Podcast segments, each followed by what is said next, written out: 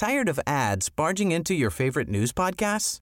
Good news. Ad-free listening is available on Amazon Music for all the music plus top podcasts included with your Prime membership. Stay up to date on everything newsworthy by downloading the Amazon Music app for free or go to amazon.com slash news ad free. That's amazon.com slash news ad free to catch up on the latest episodes without the ads. Heraldo Radio, la H se lee, se comparte, se ve y ahora también se escucha.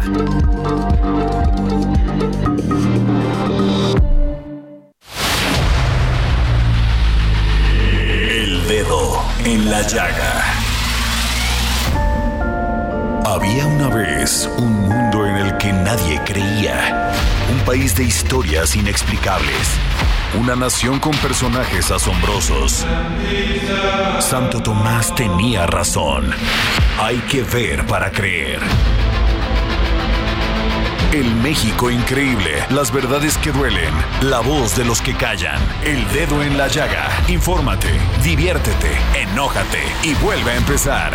El Heraldo Radio presenta El Dedo en la Llaga con Adriana Delgado. Vuela esta canción para ti, Lucía. La más bella historia de amor que tuve y tendré es una carta de amor que se lleva el viento buenas tardes, ¿cómo están? Eh, sí, están escuchando en este miércoles 5 de octubre del 2022, en este su programa favorito, El Dedo en la Llaga, Lucía con David Bismal a dueto con la gran Rosario Flores, hija de la faraona Lola Flores, una cantante excepcional. Los dejo escuchando. Perdóname si Bueno, y nos vamos rápidamente con nuestro compañero Carlos Juárez, corresponsal del Heraldo de México, del Heraldo Media Group en Tamaulipas, porque se acaba de emitir una alerta migratoria a nombre de Francisco Javier García, cabeza de vaca. Carlos. Hola, ¿qué tal? Muy buenas tardes, qué gusto saludarte desde Tampico. Efectivamente, la Fiscalía General de la República solicitó la intervención del Instituto Nacional de Migración para emitir una alerta migratoria en contra del exgobernador panista de Tamaulipas, Francisco Javier N., al medir una orden de aprehensión en su contra emitida por un juez de distrito por su probable intervención en hechos delictivos de delincuencia organizada. Lo anterior con el propósito, dice el comunicado de prensa, al registrar e informar a las autoridades respectivas sobre los movimientos de ingreso, salida de la persona mencionada a través de los puntos de tránsito internacional. Hay que señalar que desde que dejó su cargo el gobernador Francisco García Cabeza de Vaca no ha emitido ninguna no ha hecho ninguna presión pública, solamente se limitó a escribir mensajes a través de su cuenta oficial de Twitter donde aseguró que el pasado 1 de octubre no acudió al Congreso de Tamaulipas a la toma de protesta del morenista Américo Villarreal Anaya porque no lo habían invitado. También aseguró que estaría de vacaciones junto a su familia en uno de esos los ranchos que él tiene aquí en Tamaulipas sin especificarse el lugar. Hay que recordar que el exgobernador panista había sido señalado de presuntos delitos de índole federal cuando Santiago Nieto fue titular de la Unidad de Inteligencia Financiera. Así la información en estos momentos. Así es, este Carlos, esto fue, habían emitido otra alerta migratoria el 19 de mayo del 2021, esta es la segunda, ¿no? Es la segunda, eh, se emite hace algunos minutos, estábamos este, verificando la información y a través de la Secretaría de Gobernación, en, en sus medios oficiales, se confirma que fue emitida esta alerta migratoria en contra del panista. Muchas gracias, querido compañero, compañero Carlos Juárez. Gracias. Y nos vamos con Elia Castillo, reportera del Heraldo Media Group, porque hoy compareció el titular del INSABI, Juan Ferrer, ante diputados. Elia. Muy buenas tardes, te saludo con mucho gusto a ti al auditorio. Bueno, pues así es, el día de hoy el titular de eh, del INSABE, compareció ante integrantes de la Comisión de, Salud de esta Cámara de Diputados. Te comento que aquí pues adelantó que el gobierno federal presidirá del apoyo de la Oficina de las Naciones Unidas de Servicios para Proyectos de la ONU para la compra de medicamentos, toda vez que cuenta con el apoyo de las dependencias del Estado, entre ellas la Secretaría de Hacienda y Crédito Público, Defensa Nacional, Marina, de la Función Pública, así como del IMSS y del ISTE, para poder eh, realizar estas compras. Así lo anunció Juan Ferrer, director del Instituto de Salud para el Bienestar, ante diputados. Eh, durante eh, su comparecencia ante integrantes de esta instancia legislativa, Ferrer señaló que en lo que va de, de este 2022, la dependencia tiene un ahorro por 22.100 millones de pesos debido al aumento de las adjudicaciones a proveedores que recordó antes eran 20 y ahora son 302 los proveedores eh, que suministran de medicamentos al gobierno federal. En este contexto, eh, te comento que reiteró que el abasto y la compra de medicamentos está garantizada para 2023 y 2024, así como las vacunas del esquema de, de vacunación universal, pese a pues lo que dijo la oposición, quien recriminó que uno no haya abasto de medicamentos y tampoco las vacunas que se requieren para poder aplicar este esquema de vacunación universal. Bueno, pues Juan Ferrer detalló que al momento tienen 2.600 millones de piezas compradas con una inversión de 101.600 millones de pesos para garantizar el abasto de medicamentos. Esto fue lo que se dio durante esta comparecencia ante la Comisión de Salud de la Cámara de Diputados. Pues ojalá así sea, Elia Castillo, por el bien de México. Pero bueno, así es. Gracias, Elia. Claudia Juárez. Muy buenas tardes. Y pues justo eh, como bien comentas, por el bien de México, en algún momento ya habíamos hablado que pues no ha habido mucha difusión sobre el caso, sobre la situación de la viruela del mono. No se ha hablado tanto al respecto, sin embargo, va avanzando pian pianito. resulta que la Secretaría de Salud tiene el registro de que se ha incrementado en 21% las infecciones de viruela del mono en solo una semana. Entonces, es un caso que sí se le debe de dar atención, sin embargo, no se habla tanto como fue el, tema del COVID, pero aunque las autoridades no han dicho que es propiamente una pandemia o un problema sanitario como lo ha sido el COVID, es una situación que va avanzando. Desde el primer caso reportado el 27 de mayo de este año, no tiene tanto tiempo, fueron 1968 personas las que han adquirido esta infección en el país y hasta ahora pues no se han registrado fallecimientos asociados de manera directa con este virus. El reporte oficial señala que continúan en estudio de dos casos de pacientes que ya fallecieron por otras causas, pero que también tuvieron viruela del mono. Entonces, aquí la situación es que no se ha hablado. En algún momento se llegó a mencionar que distribuirían vacunas para el personal de salud, pero tampoco es un tema del que y el subsecretario Hugo López Catel, subsecretario de salud, dice que pues, minimizando, minimizando la situación igual que lo hizo con el COVID-19. en una semana me parece que es bastante. Muchísimo, hay que cuidarse. Exacto. Bueno, y este tengo en la línea José Ignacio García, corresponsal de, de este del Heraldo Media Group en Hidalgo. Eh, José Ignacio. ¿Qué tal? Buenas, buenas tardes, un saludo a todo el auditorio. Comentarles que el día de ayer se llevó a cabo una protesta por parte de pobladores del municipio Pozo Grande en Actopan, donde estaban exigiendo en las instalaciones del Congreso del Estado de Hidalgo precisamente que revocaran la concesión de un pozo que nutre de agua a 17 comunidades que impacta directamente a más de 100.000 habitantes de la demarcación y que fue concedido en 2017 por parte de la Comisión Nacional del Agua a presuntos familiares de la actual alcaldesa de Actopan, Tatiana Ángeles Moreno, quien negó que tuviera algún tipo de conflicto de interés por parte de esta revocación.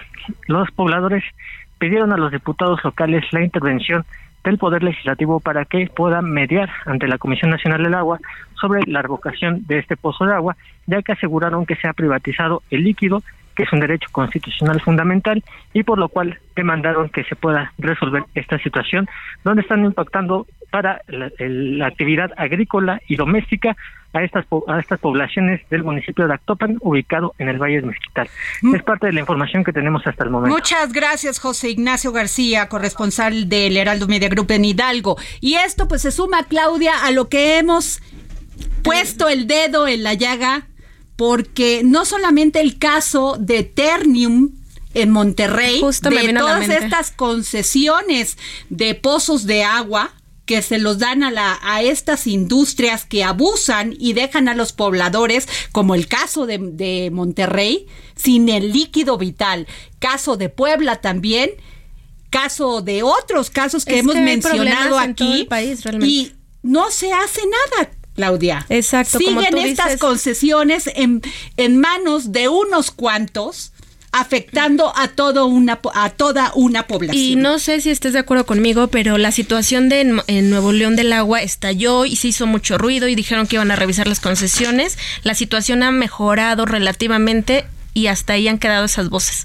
Ya no se ha hablado justamente de revisar el asunto del acaparamiento por parte de los privados, más que, bueno, estos acuerdos que se suponía que estaban eh, alcanzando con el gobierno, pero las empresas siguen acaparando el agua que le pertenece a los pobladores. Entonces es un tema gravísimo y como dices, no, no solo es en Nuevo León con Ternium, que hemos puesto mucho énfasis y el, dedo en la llaga justo en esta empresa que acapara gran, grandes y grandes cantidades de agua. No, es terrible o sea, es terrible porque un, un, tema que es un derecho constitucional, el de tener agua, el de tener luz, y es impresionante que, que lo que pasó en Monterrey, en Nuevo León, fue escandaloso.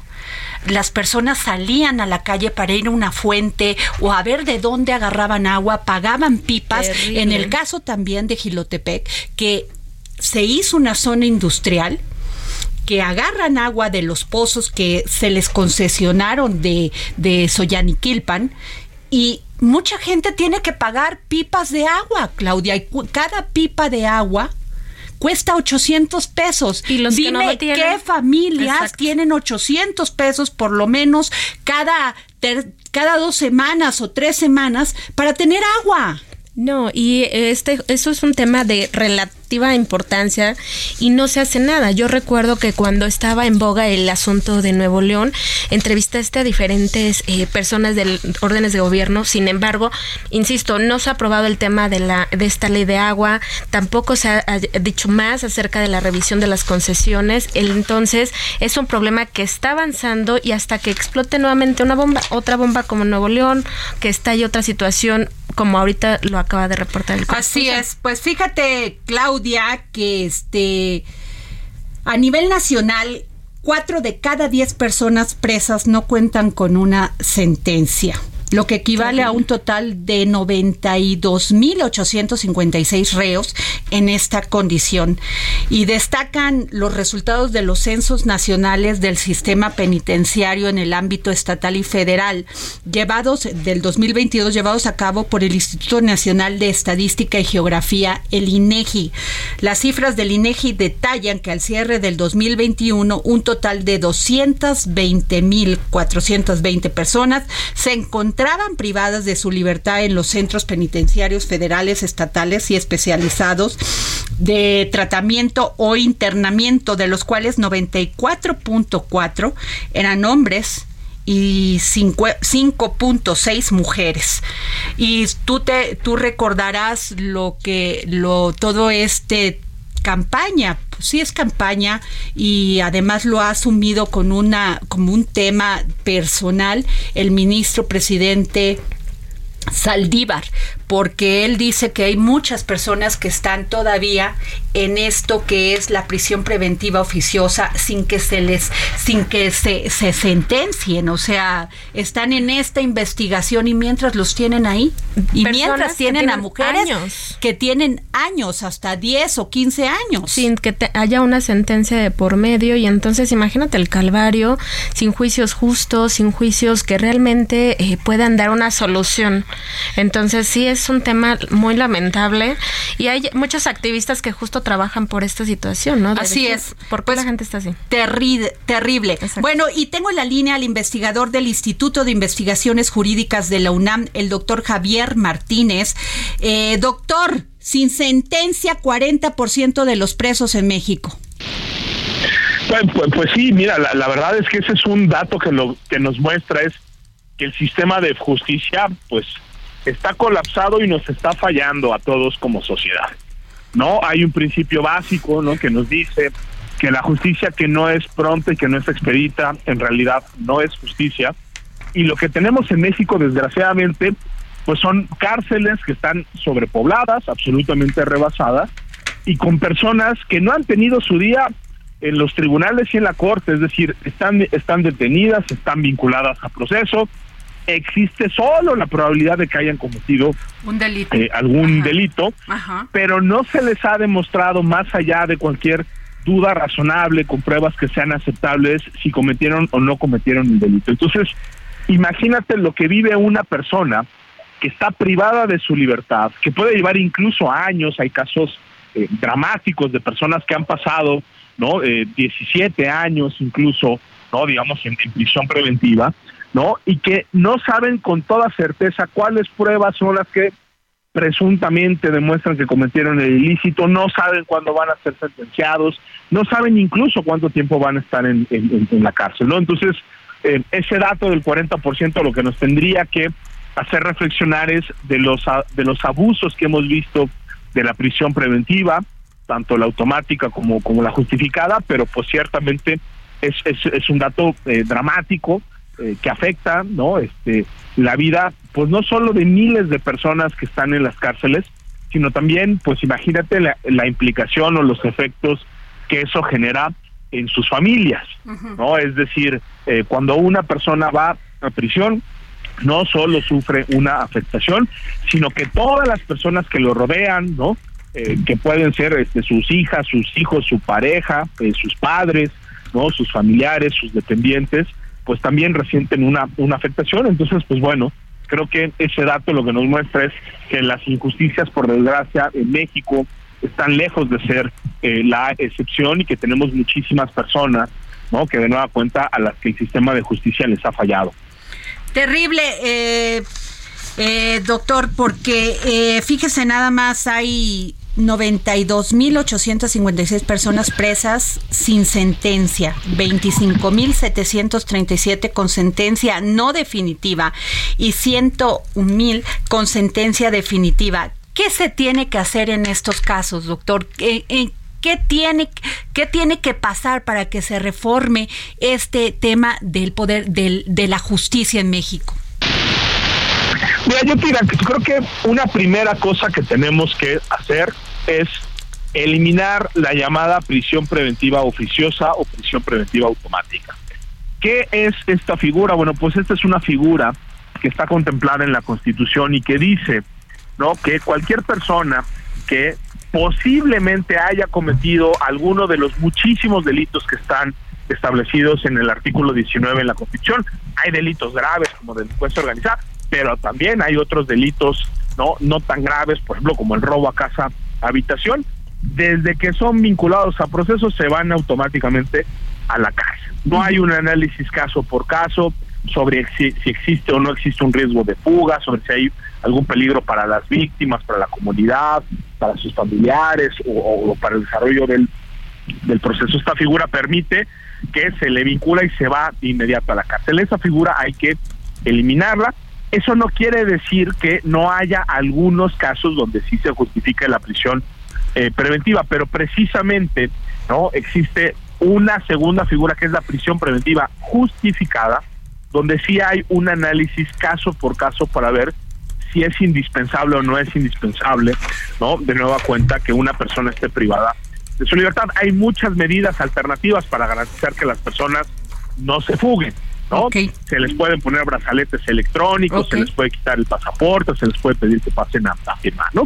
Y la otra cosa que diría que es fundamental es tenemos que trabajar en contar con mejores fiscalías y con mejores poderes judiciales. Es decir, hoy el gran problema es que a las víctimas no se les garantizan sus derechos, no se les garantiza el derecho a la verdad, es decir, cualquier persona a, que es víctima de la comisión de algún delito, lo primero que, que quiere saber es qué pasó, no se les garantiza la justicia, es decir, que aquellas personas que los hayan cometido la paguen, ¿no? Y que paguen justamente, ¿no? Por los ilícitos que cometieron, ni mucho menos se les garantiza no eh, la no repetición de esos actos ni mucho menos la reparación de los daños que fueron sufridos.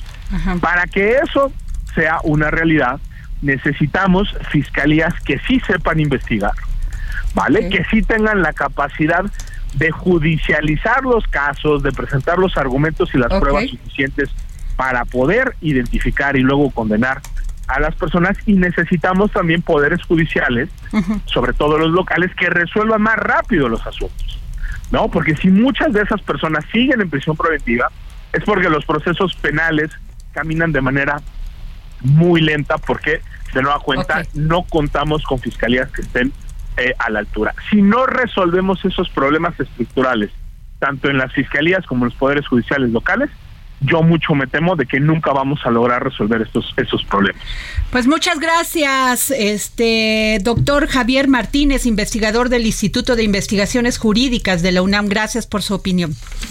Y siempre un gusto. Gracias. Este lunes, organizaciones defensoras de derechos humanos y víctimas presentaron una denuncia ante la Fiscalía General de la República para que esclarezcan el espionaje ilegal perpetrado por Pegasus contra periodistas y defensores de derechos humanos durante este sexenio. Ricardo Rafael, periodista, columnista y escritor, soy tu fan, hashtag soy tu fan. ¿Cómo estás? Ay, Adriana, pues somos fans el uno del otro. Te agradezco mucho, mucho tu llamada y que me permitas conversar con tu auditorio sobre este, este evento. Eh, ¿Tú qué piensas de esto, Ricardo? Bueno, tú has, has alzado la voz. Mira, lo, lo cierto es que eh, hay evidencia bastante contundente de que el dispositivo eh, que tuve en los últimos años fue infectado por Pegasus. Eh, lo mismo que hay evidencia de que Raimundo Ramos, activista y defensor de derechos humanos en Tamaulipas, ah, fue igualmente víctima y que un periodista de animal político lo fue. También hay evidencia de que esa infección ocurrió en, eh, entre el 2019 y el 2020. ¿no? Es, ah, no, no es una infección que haya ocurrido en la época de Enrique Peña Nieto, ocurrió ahora. También hay evidencia de que la, la, NSO Group, que es el desarrollador de este producto, se lo vende solamente a gobiernos. Y hay evidencia de que lo hace a través de una representante en México que tiene tratos con la defensa nacional. A ver, de todo lo que te estoy diciendo, no hay duda, o sea, hay documentos, está sólido, hay argumentos. Aquí no, no se trata de un caso raro como el de la Casa Gris, donde podría haber dudas, no, a ver, esos son datos durísimos. Sin embargo, el gobierno, y en voz del señor presidente Andrés Manuel López Obrador, nos dice entre, entre ayer y hoy dos cosas. Uno, que su gobierno no espía, y dos, que por lo tanto lo estamos calumniando. Entonces, pues estamos en un problema un poco complicado, porque pues ahí están los datos, ahí está la evidencia. No, bueno, y además me llamó poderosamente la atención, Ricardo, que mencionó el presidente que eres simpatizante del movimiento de la derecha. Yo creo que nunca ha leído los artículos que has escrito. Ay, Adriano, no sabes cómo te agradezco que entres por ahí a la conversación. Porque sí, mira, yo, yo te voy a decir una cosa. Sí soy hombre blanco, arriba de los 50, heteropatriarcal, todo eso sí soy y te juro que lo estoy trabajando. Pero de derechas no soy y es parte de mi identidad. O sea, me asumo más bien liberal de izquierda. Pues sí, o sea, yo te he escuchado. Entonces, de pronto resulta que haber presentado una denuncia porque me espiaron en mi teléfono me convierte ideológicamente en detractor del presidente, dice él desde los últimos seis años. Digo, te lo voy a contar aquí, Adriana, y al auditorio. Yo voté por Andrés Manuel Obrador en las últimas tres elecciones. Si, si yo fuese un detractor como él me dibuja, pues la consistencia de mi voto no se explica, pero no, no me voy a meter en estas alturas que son del ámbito personal. Es, es muy ingrato de parte del presidente que apenas se siente criticado, corre como si fuese eh, víctima golpeada a inmediatamente señalar una violencia que no que no estamos nadie ejerciendo contra él. Yo yo lo dije muy claramente en mi artículo de lunes, el gobierno me espía. ¿Y qué esperaba? Que el presidente encargara una investigación, ¿no? Y sin embargo, lo que veo ahora, pues sí es una descalificación, ataques muy fuertes, señalamientos de, de calumnias, y una defensa de la del ejército que me incomoda un poco, también lo tengo que decir, a veces tengo la sensación de que el presidente está más comprometido con defender al ejército que a sí mismo y su gobierno. Pues. Ay, Ricardo, te agradezco mucho que nos hayas tomado la llamada. Soy tu fan, eres un gran periodista y columnista. Gracias por tomarnos la llamada, Ricardo Rafael. Muchas gracias, Adriana. Hasta, muy pronto. Nos vamos a un corte y regresamos aquí a seguir poniendo el dedo en la llaga. Que lo que nunca he tenido, nada más amado que lo que perdí. Perdóname si Hoy busco en la arena esa. Sigue a Adriana Delgado en su cuenta de Twitter arroba Adri Delgado Ruiz. Además, te invitamos a enviar tus opiniones y comentarios en texto o por mensaje de audio a través de WhatsApp al 55 2544 3334. Y si quieres escuchar El Dedo en la Llaga de El Heraldo Radio, en cualquier momento y donde quiera que te encuentres, descarga el podcast disponible en Spotify y iTunes.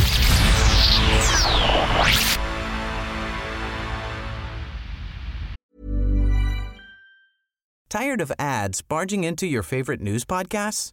Good news. Ad-free listening is available on Amazon Music for all the music plus top podcasts included with your Prime membership.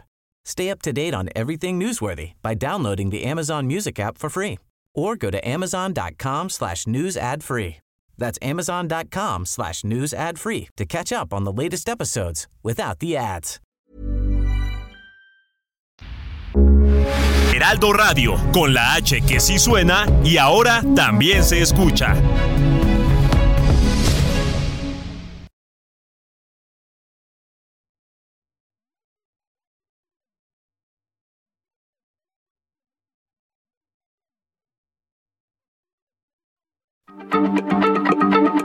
Heraldo Radio, la H se lee, se comparte, se ve y ahora también se escucha.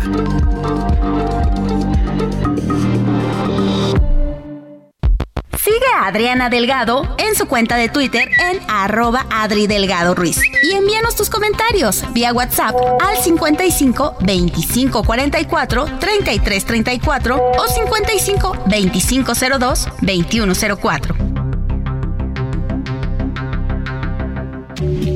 Adriana Delgado entrevista en exclusiva al senador Julen Rementería, coordinador del grupo parlamentario del PAN. Manuel Cloutier decía, solo vale la pena vivir por lo que se está dispuesto a morir. Muchos de los críticos de este panismo nuevo que está en el Comité Ejecutivo Nacional dicen que antes había ese misticismo por la lucha, que tenían esa, esa sensación y pasión por enfrentar a la oposición de manera frontal, de manera directa, que siempre los acuerdos se respetaban. ¿Qué dice usted? Yo, yo siento que sí era así, pero sigue siendo en buena parte. Porque de repente algunos piensan, bueno, es que el PAN era así. No, yo creo que el PAN sigue siendo así. Tal vez habría que conocer, no todos en el PAN, pero yo creo que la mayoría y la corriente del pensamiento del PAN es esa el buscar, el luchar, frases como el seguimos continuando, el que no deje de pelear, el que nadie está derrotado hasta que no. Todas estas cosas al final tienen todavía vigencia y, francamente me parece a mí pues hay que, hay que decirlo que siguen vivas. Yo creo, diría que en la inmensa mayoría de los panistas. Yo, por ejemplo, he tenido la oportunidad de, de, transitar por Veracruz en distintas campañas electorales, no solo en el puerto de Veracruz, ni no solo en el distrito electoral de Veracruz, sino incluso a nivel estatal para las dirigencias estatales, para las dirigencias nacionales, para la presidencia de la República, para las candidaturas al gobernador, en fin. Y la verdad es que, bueno, como funcionario fui secretario de Infraestructura y Obras en el Estado de Veracruz, y la verdad es que te encuentras con mucho panismo que realmente piensa así y realmente lo tiene como una convicción. Y eso hay que rescatarlo, hay que decirlo y hay que reconocerlo al panista que piensa así, la verdad que sí, porque sí es como bien mencionas, una especie de, parte casi mística, ¿no? Jueves, 11 de la noche, El Dedo en la Llaga, Heraldo Televisión. Bueno, y no se pierdan esta entrevista que le hice al senador Julen Rementería, que quiere ser gobernador de Veracruz. Es el paso normal, ¿no? no se la va a encontrar fácil porque tiene nada más y nada menos que enfrente al gobierno de Cuitláhuac García. Y, ya vimos cómo se las juega, ¿eh? Tan complejo. Con las prisiones eh, este, preventivas oficiosas. Y los delitos que se inventan para tener bueno. gente en la cárcel. Bueno, pues nos vamos. Fíjense que México es el segundo país del mundo donde más se estigmatizan las enfermedades mentales de acuerdo con la Organización Mundial de la Salud. Y tengo en la línea a la doctora Yasmín Garduño, médico, psiquiatra y adictóloga. ¿Cómo está, doctora? ¿Qué tal, Adriana? Buenas tardes. Pues muchas gracias por esta llamada. Oiga, pues es terrible porque y este sí es cierto, hemos visto, yo he, sido testigo de las personas que tienen alguna alguna este discapacidad diferente son estigmatizadas son estigmatizadas. México es terrible, somos buleadores, somos poco sensibles a esto. Y ahora, doctora, también después del COVID, muchas personas pues han caído en una depresión terrible y también son estigmatizadas por su familia. Claro, por su familia, por su trabajo, por la sociedad. Como tú bien dices, el COVID pues simplemente destapó, ¿no? Lo que se ya se sabía en cuanto a ansiedad y depresión eh, digamos que el COVID hizo que ansiedad y depresión fueran diagnosticadas en un 25% más a nivel mundial y como tú bien dices, pues México no es la excepción, ocupamos el segundo lugar de estigmatización en enfermedad mental. Entonces, pues sí estamos terribles, ¿no? Eh, hay poca eh, atención, ¿no? En el medio eh, público, ¿no? Las citas están pues muy, muy largas yo trabajo en dos instituciones y te comento que en una solamente dan eh, atención psicológica en terapia grupal. Entonces, si tú no eres candidato a terapia grupal, pues jamás te van a poder atender más que en tu cita de valoración, ¿no? Y te, te dirán que, pues bueno, si tú puedes, entonces acudas a un medio privado, ¿no? Eso en cuanto a la atención psicológica. Y, doctora, perdón, que, perdón que le interrumpa, ¿cómo, cómo, te, cómo ubican o seleccionan que tú eres candidato a una terapia grupal? Bueno, principalmente pues que cumples algunos criterios, ¿no? Como que te sientas cómodo, tal vez hablando con otras personas, porque al principio pues van a ser desconocidos. Digo, siempre va a haber un moderador, psicólogo o psiquiatra, pero pues vas a estar con personas que conforme pasen las sesiones, pues tú vas a tomarlos como tus compañeros de terapia. Pero al principio puede ser muy incómodo, ¿no? Si tú eres alguien sobre todo pues tímido, ¿no? Que tal vez en la pandemia pues estuvo como muy pues, eh, pues encerrado en casa, ¿no? Entonces el retomar esto y hablar pues tal vez de, de lo que tú eres, ¿no? De tus miedos frente a otras personas que inicialmente son desconocidos, pues no es fácil para nadie. Claro. Eh, doctor, Doctora, y este también le quiero, le quiero ya aprovechando esta oportunidad, eh, ¿qué hacer? ¿Cómo, ¿Cómo se puede dar uno cuenta que está cayendo en una depresión? Claro, para empezar el tiempo es lo más importante. Deben transcurrir dos semanas en el caso de adultos, ¿no? Y que tú te sientas pues con un ánimo bajo la mayor parte del día, casi todos los días, puedes estar comiendo mucho, comiendo poco, durmiendo mucho, durmiendo poco, pero no disfrutas las cosas cotidianas. Incluso ni siquiera lo que te gusta mucho, ¿no?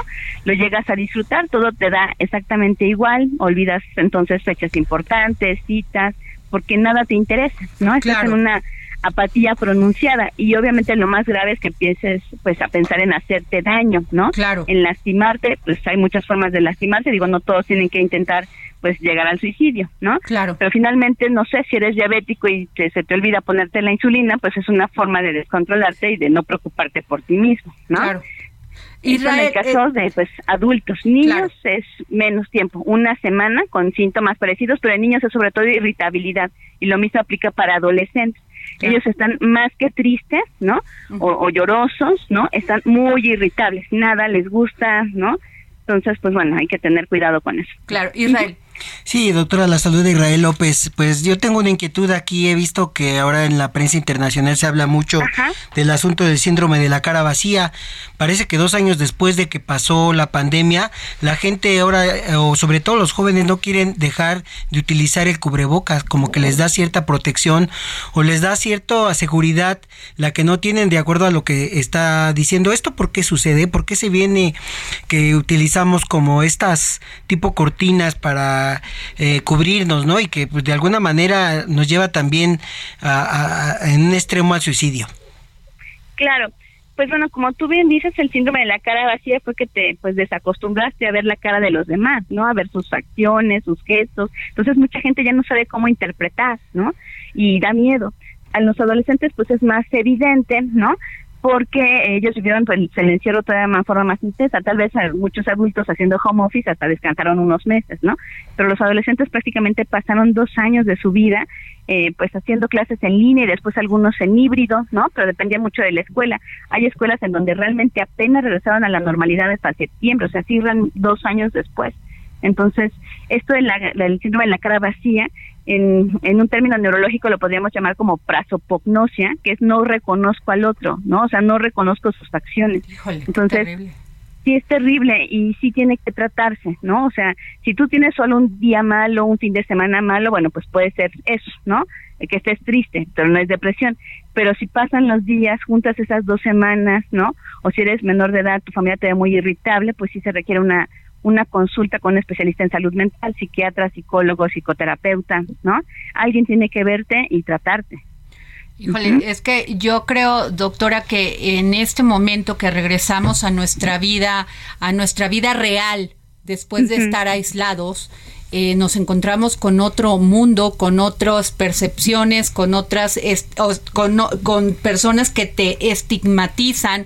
Si tuviste COVID, te, te, aislaste totalmente, si regresaste del COVID y a muchas personas eh, perdieron el olfato, perdieron el, el gusto, por la comida, muchos tuvieron este, problemas de memoria corta, de corto plazo, en fin, o sea, sí estamos en un estrés total, o sea, y ahora con la viruela del mono, que crecieron los casos, este, como lo decía Claudia Juárez, ¿qué vamos a hacer? Ya nadie va a querer convivir con nadie.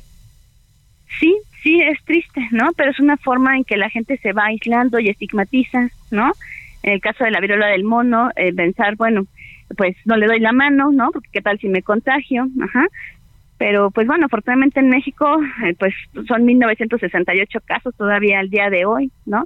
Entonces esperemos que no sigan creciendo, ¿no? Claro. Y pues de, de COVID pues nos quedamos muy cortos en las estadísticas oficiales, pero pues sí, prácticamente ¿no? Dos de cada cuatro conocidos pues se enfermaron o se volvieron a infectar. Pero tenemos que entender que eso ya es una endemia, el COVID ya llegó para quedarse, ¿no? Tenemos que seguir con las precauciones generales, pero también volviendo a convivir pues con nuestras personas cercanas, no solo familiares, sino compañeros de trabajo, amigos, ¿no? Es la nueva normalidad. y acudir, acudir, ya dijimos, psicólogo, psiquiatra, psicoterapeuta, un especialista certificado en salud mental, porque muchas veces un coach no es ni psicólogo, ni psiquiatra, ni psicoterapeuta. Eso es muy cierto, es cierto, no cualquiera te puede dar consejos y sobre todo clínicos. Exacto, ¿no? Sobre todo cuando ya implica medicamentos, ¿no? Por ejemplo, un psicólogo no puede indicarte medicamento porque él no estudió medicina, ¿no? Claro. Pero un médico general sí puede indicarte antidepresivos y si no te ve bien con el primer tratamiento, ya canalizarte al, al, psiquiatra, ¿no? Por ejemplo. Ok. Pues muchas gracias, doctora Yasmín Garduño, médico, psiquiatra y adictóloga. Gracias. Gracias a ti, Adriana. Hasta luego. Oigan, a ver, acabo de hacer una encuesta somos seis personas en esta cabina, incluyendo al ingeniero, siete personas en esta cabina. El ingeniero me está escuchando porque no quería dar su opinión, pero la tuvo que dar. Fíjense nada más. Pues resulta que la diputada trans María Clemente García Moreno publicó en redes sociales un video sexual este así lo digo tal cual para que nuestros radioescuchas entiendan a qué me refiero, haciéndole sexo oral a un, a una, a, un hombre, no a su pareja. Ella dice que tiene todo el derecho y la libertad de hacerlo y de publicarlo. hay opiniones encontradas. En esta cabina hicimos una encuesta y por lo menos seis personas, no, no veo la, la, séptima, a ver, estaban, de estaban en desacuerdo que una representante popular estuviese grabando estos videos y los hiciera públicos. ¿Qué piensa Claudia Juárez? Definitivamente es su libertad como persona, como individuo, eh, es su derecho. Ella estaba leyendo que ella dice abiertamente, mi oficio es ser puta. Y cada quien de la puerta de su casa para adentro es libre de ser lo que uno quiera. Pero me parece fundamental lo que dijiste. Es representante popular y yo creo que ahí es donde no es correcto. Es decir, las redes sociales, a las redes sociales tienen acceso cualquier persona los niños o los adolescentes tendrían que tener un control o una vigilancia. Pero no puedes estarlos vigilando. Ahorita yo no sé qué esté viendo mi hijo porque no estoy con él. Y no es algo que me que desearía que estuviera viéndolo. Más de una persona. Ahora mi pregunta es, cuando subes este tipo de videos y eres una representante popular, ¿cuál es el sentido? ¿Qué abonas a la conversación? ¿Qué abonas a la discusión? ¿Qué abonas? ¿Cuál es tu objetivo de mostrar esto? Me parece que ahí es donde se cae la, el discurso de, de ella de decir, es mi libertad. Pues sí, sí es tu libertad, pero ya transgredes. Exacto. la libertad visual de, de, las demás personas. Israel López, columnista y colaborador de Mente Mujer en el Heraldo de México. Israel. Sí, bueno, yo creo que aquí hay una máxima, ¿no? El respeto, tú exiges respeto, pues primero tienes que darlo. ¿No? Y si te volviste un ente público, pues tienes que cuidar. Desde ese punto de vista, desde que ya eres un ente público, no puedes hacer todo lo que tú quieras, ¿no? A lo mejor está en su derecho y, está cubriendo todo su, todas sus necesidades, pero no necesariamente tienen que ser públicas. Ya te comentaba fuera del aire, si tú ves a un, un hombre eh, orinando en la calle, pues es, lo ve una patrulla y se lo lleva. Claro. ¿no? Se lo, porque está cometiendo una falta administrativa. Pero si tú ves a un, eh, en este caso, a un homosexual, a un transexual, demás, pues entonces si tú lo empiezas a criticar te dicen que eres, eh, eh, eres homofóbico, que no respetas y demás. ¿Por qué? Entonces, si yo digo que si ellos quieren o piden y exigen respeto, primero tienen que comenzar por darlo. ¿no? Y sería igual que una pareja heterosexual tuviera sexo en la calle a la vista de todo mundo. También sería como ofensivo para los otros. ¿Por qué no se van a su casa y lo hacen de manera privada? De hecho, hay una multa. Si, si alguien en lo, lo toman en un automóvil, en una vía pública, ahí sí es una falta administrativa. ¿Por qué entonces no sería una falta ver eh, un, sexo explícito sí, está, está de una otra forma penado. Claro. Además está masificado, ¿no? Porque lo subió a un video. Entonces esto ya eh, pues, alcanza la... Eh, tiene alcances eh, públicos muy grandes. Pero ¿no les parece que estamos en la etapa, en este momento, de la transgresión? O sea, transgredimos, o sea, queremos hacernos visibles. En la legítima defensa eh, de mis derechos estoy rebasando los tuyos. Y insisto, yo con la parte que me quedo de este asunto es, a mí me interesaría mucho saber ¿Cuál es la finalidad o con qué objetivo lo subió la diputada? Yo, perdón, yo pienso que muchos quieren ser disruptores, ¿no? O sea, quieren ser como saltar a hacer algo nuevo, pero eso no es disrupción, ¿no? O sea, pues no. No, porque un legislador está para hacer eh, leyes. Legislar, legislar. ¿Qué tendría que legislar el hecho de que salga un video sexual? Sexual. Exactamente. Además, este grupo, los transgéneros, los homosexuales, han luchado durísimo. Claro porque se les sus derechos. sus derechos. Y yo creo que al menos los tres que estamos en este mes estamos conscientes y respaldamos eso. Ellos han trabajado muy duro porque sean reconocidos, porque sean respetados, porque sean validados. Y yo creo que esto no abona a esa lucha. Bueno, pero a ver, Israel, tú traes un tema, me desvío un poco, por favor. Sí, bueno, nosotros esta semana trabajamos en Mente Mujer, entre otros varios temas, el asunto de las mujeres en India, ¿no? En 2021 se habló de que al menos mil denuncias de mujeres maltratadas diariamente en India, diariamente. Y además de eso se suma que 61 mujeres se suicidan diario en India. ¿Por qué? Por la situación que viven, ¿no? Son maltratadas, ultrajadas, desde que parece que está de moda en el mundo lanzarles ácido en el rostro a las mujeres.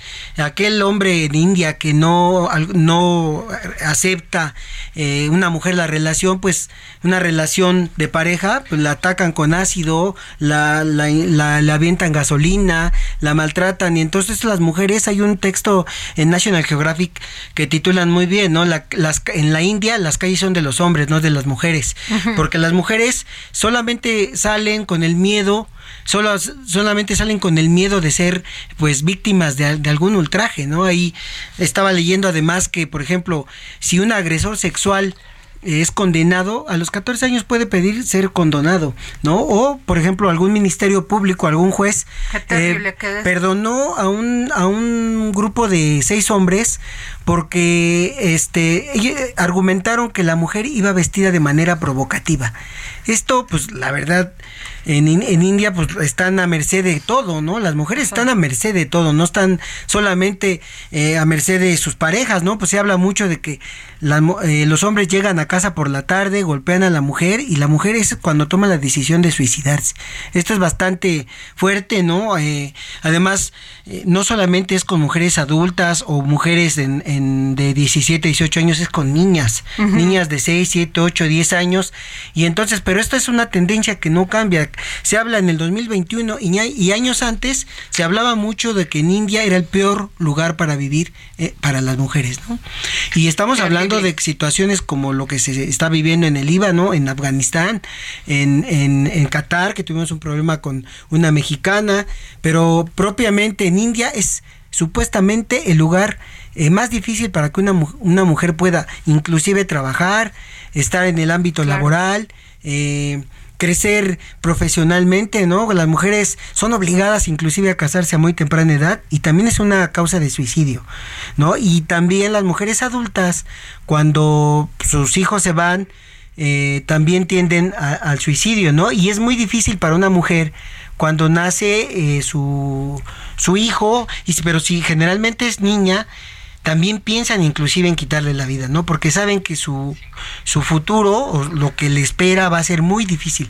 Y como ellas lo vivieron, entonces la tendencia es mucho a, a pues quitarse la vida, a callar y a no denunciar, porque se habla de mil casos diarios de denuncias de maltrato, de violaciones, de abusos, pero esos son los, son los públicos, porque hay muchos casos privados que no se conocen. Claudia Juárez. Híjole, qué triste siempre escuchar estas historias, estos datos duros, que, que es un reflejo de la realidad que viven muchísimas mujeres. Y pues bueno, yo voy a abonar tristemente a esta situación porque si bien tú nos acabas de hablar de la violencia que incluso conduce a las mujeres a, a los suicidios, resulta que en México al menos 7.9 millones de mujeres han vivido violencia en el trabajo. Esta es una violencia que existe, que se habla poco, pero que existe. La semana pasada también hablábamos de la violencia vicaria, cuestiones así, que no se han visibilizado tanto, pero en materia laboral es terrible. 20% de las mujeres trabajadoras han podido reconocer algún tipo de violencia laboral en su contra. ¿Y cuáles son los principales o los tres tipos de violencia que hay en el trabajo? La psicológica, la física y bueno, ya en casos de extremos la sexual. Y, y algo que me llamaba mucho la atención es que eh, las mujeres que han tenido algún logro, por mínimo que sea, han escuchado la frase de seguro se acostó con el jefe. Esa es violencia, eso es minimizar o denostar la capacidad de cualquier mujer por mínima, por mínimo el logro que sea. Y pues bueno, las burlas, los apodos, eh, justamente hacia las mujeres, también es otro tipo de violencia psicológica. Ya vas mermada de la mente para ejercer tus labores y, y no se habla tanto, pero eso también puede disparar situaciones de depresión, como hablábamos con la doctora, lo que estás comentando tú en la India. Claro, y además se normaliza, porque a veces, o sea, se normaliza eh, y entonces parece que no te das cuenta de lo que sucede, ¿no? Porque, digamos, un tan solo niña, o sea, cuando alguien te dice niña y eres una profesional, puede transgredirte. ¿Me entiendes? Porque, porque te baja de nivel, ¿no? Claro. O sea, eso es el contexto en el que le digas a alguien niña, te puede llevar a que estás relegando a una persona. Y en este caso generalmente siempre sucede hacia las mujeres. ¿Y quién no ha escuchado, perdón, el comentario de, ay, está loca, ay, está neurótica, seguro anda en sus días? Esos comentarios tan tan comunes es, es un tipo de violencia que las mujeres en muchos casos pues han padecido.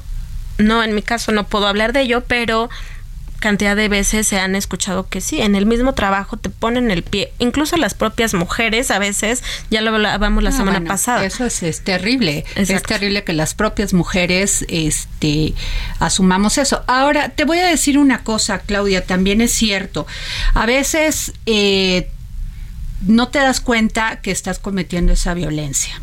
Porque en el, en el esquema de estrés, y te trabajas en un, en un trabajo, eh, tienes un trabajo de mucho estrés, no te das cuenta a veces eh, un tono de voz arriba, abajo, y puedes herir susceptibilidades. No quiere decir que quieras ofender o dañar a una persona, pero pues a veces es así y no necesariamente lo quieres hacer. Claro y a veces también el tema de lo de esta generación que son de cristal. O sea, yo me acuerdo que eh, de maestros en las escuelas, la escuela te hablaba fuerte, te decía, a ver esto, ¿por qué no cumplías con un trabajo? Ahora ya no lo pueden hacer. Ahora es libre albedrío si quieren cumplir o no quieren cumplir. Y eso también incapacita mucho el progreso de las empresas. Y de uno como persona, ¿no? Yo también soy, yo sí soy más bien de la generación de el tema es con respeto, pero sí a veces, híjole, ya las nuevas generaciones dirías tú, este, ya no les puedes decir mi alma porque ya también está mal. Entonces es un tema complicado. Es, muy complicado. La línea es muy delgada. Oigan, me está diciendo, me está preguntando una persona en el Twitter, dice Adriana Jaime Casanova, pregunta para ustedes, ¿la pornografía es legal? Es ilegal la trata de personas. ¿No? Es y sobre todo de menores de edad. Sí, sí. Pero pues la pornografía no, es ilegal. Hay una industria. Hay una industria. Entonces, eh, y no estamos cuestionando eso, estamos cuestionando que una representante popular solamente, no en su ámbito personal. Imagina el político que quieras que hubiera hecho eso, el que se te ocurra. ¿De qué tamaño estaría la discusión? Pues no sé, se encima, no sé. Bueno, este, esto fue el dedo en la llaga. Gracias, Israel. Gracias, Claudia Juárez. Gracias. por estar aquí en el dedo en la llaga. Nos vamos. Más amado que lo que perdí. El Heraldo Radio presentó El Dedo en la Llaga con Adriana Delgado.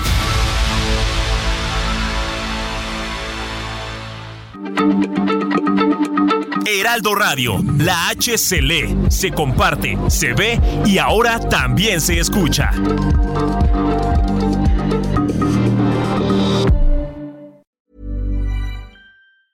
Tired of ads barging into your favorite news podcasts? Good news. Ad-free listening is available on Amazon Music. For all the music plus top podcasts included with your Prime membership. Stay up to date on everything newsworthy by downloading the Amazon Music app for free or go to amazon.com slash news ad free.